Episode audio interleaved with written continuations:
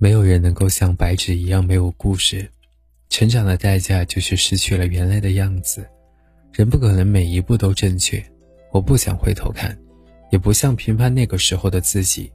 嗨，亲爱的陌生人，你好，欢迎收听树洞先生电台，我是树洞先生，明星，我在治愈的重庆向您问声好。今天的投稿来自于听友小叶，他说。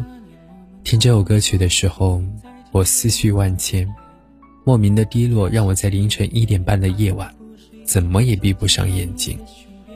可能感慨自己少时薄凉的心情，可能是感情上的意难平。尽管什么都不想，我也难以入眠。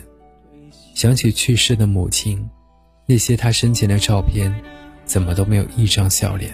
感慨没有她的这八九年。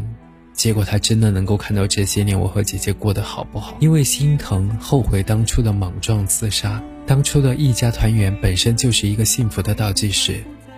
我知道许多道理，但是依然好不过这一生。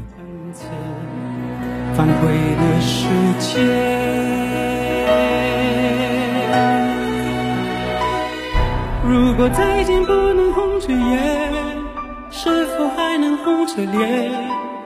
就像那年匆促刻下永远一起那样美丽的谣言。如果过去还值得眷恋，别太快冰释前嫌。谁甘心就这样彼此无挂也无牵？我们要互相亏欠，要不然凭何怀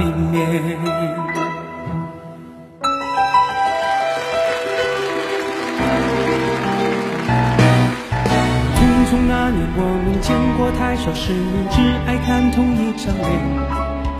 那么莫名其妙，那么讨人欢喜，闹起来又太讨厌。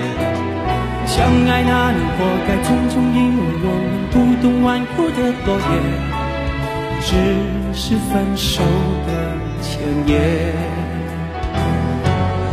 不怪那天太冷，泪已水成冰。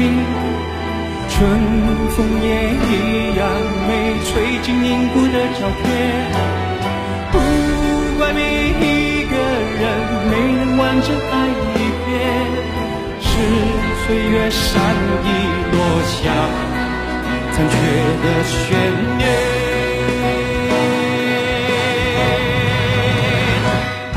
如果再见不能红着眼，是否还能红着脸？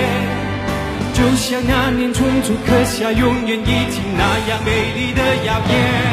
如果过去还值得眷恋，别太快冰释前嫌。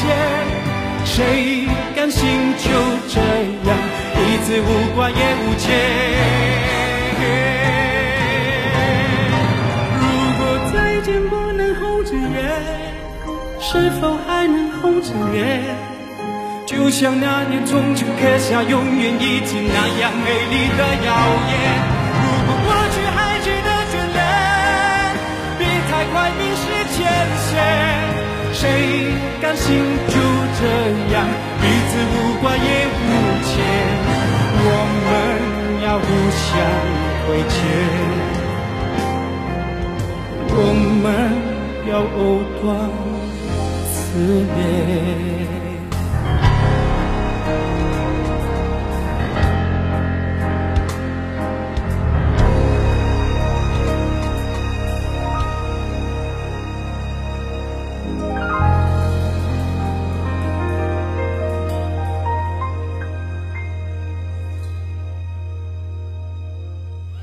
谢谢，